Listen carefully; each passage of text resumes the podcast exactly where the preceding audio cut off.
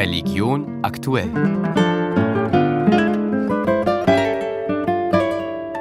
Mit Martin Groß, guten Abend.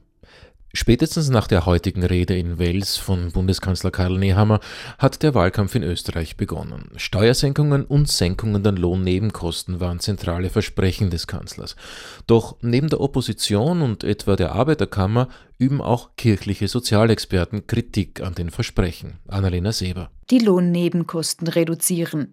Eine Forderung, die immer wieder im Wahlkampf aufkommt. Eine Forderung, die aber gefährliche Folgen haben kann, auch wenn sie auf den ersten Blick noch so lukrativ klingt, sagt Markus Schlagnitweit, Direktor der Katholischen Sozialakademie. Kostensenkung, das klingt für alle Bevölkerungsgruppen immer positiv. Aber es wird wenig dazu gesagt, was denn genau damit gemeint ist mit diesen Lohnnebenkosten. Und es wird nicht dazu gesagt, dass Lohnnebenkosten senken auch die Senkung von Ansprüchen ist, die ArbeitnehmerInnen ja eigentlich durch ihre Arbeit erwerben. Dahinter steht letztlich der Versuch für die Unternehmen sozusagen einfach den Faktor Arbeit billiger zu machen. Leistungen wie Urlaubs- und Weihnachtsgeld, Pensions- und Krankenstandsbeiträge wären von einer Kürzung der Lohnnebenkosten betroffen.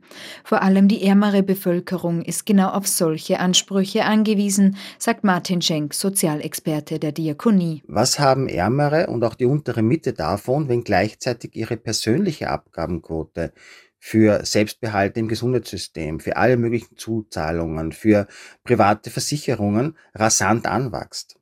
Während die öffentliche Abgabenquote auf 40 Prozent zugunsten der Reicheren und Besserverdienerin sinkt, steigt die persönliche Abgabenquote der Einkommensschwächeren. Eine Senkung der Lohnnebenkosten würde eine Schwächung der gesellschaftlich organisierten Solidarität bedeuten, sind sich die Sozialexperten einig. Dem kanadischen Kardinal Gérald Cyprien Lacroix, einem engen Mitarbeiter von Papst Franziskus, werden sexuelle Übergriffe vorgeworfen. Der heute 66-jährige Ordensmann soll Ende der 1980er Jahre ein damals 17-jähriges Mädchen sexuell berührt haben. Eine Stellungnahme des Kardinals steht noch aus. Lacroix, seit 2011 Erzbischof von Quebec und Primas der katholischen Kirche in Kanada, hat auch wichtige Ämter im Vatikan. Als Mitglied des sogenannten Kardinalsrates ist er ein enger Berater des Papstes. Zudem ist er Mitglied mehrerer Kurienbehörden und im Vatikanischen Wirtschaftsrat. In kanadischen Medien kursiert seit längerem sein Name als möglicher Papstnachfolger. Heute Nachmittag sind die kirchlichen Umweltpreise vergeben worden, verliehen von den katholischen und evangelischen Umweltbeauftragten. 13 Vorbildprojekte wurden vor den Vorhang geholt. Den Hauptpreis und damit jeweils 2000 Euro gab es für drei von ihnen. Eines in Wien, eines in Niederösterreich und eines in Kärnten.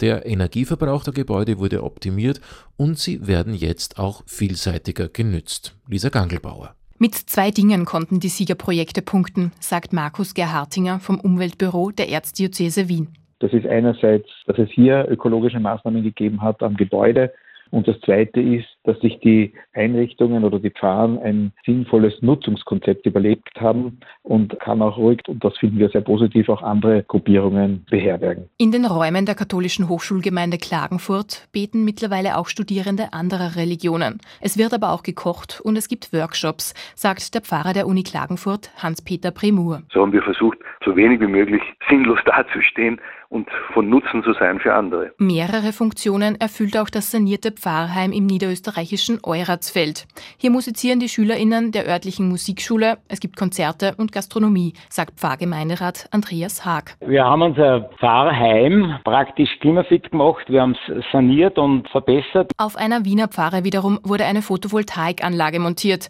In den Gottesdiensten wird Bio-Wein verwendet, Bio-Putzmittel kommt zum Einsatz und das Gemüse liefern Niederösterreich österreichische Bauern, sagt Raimund Wiesinger von der Pfarre am Ackonplatz. Und diese Einkaufsgemeinschaft dürfte die Jury am meisten beeindruckt haben.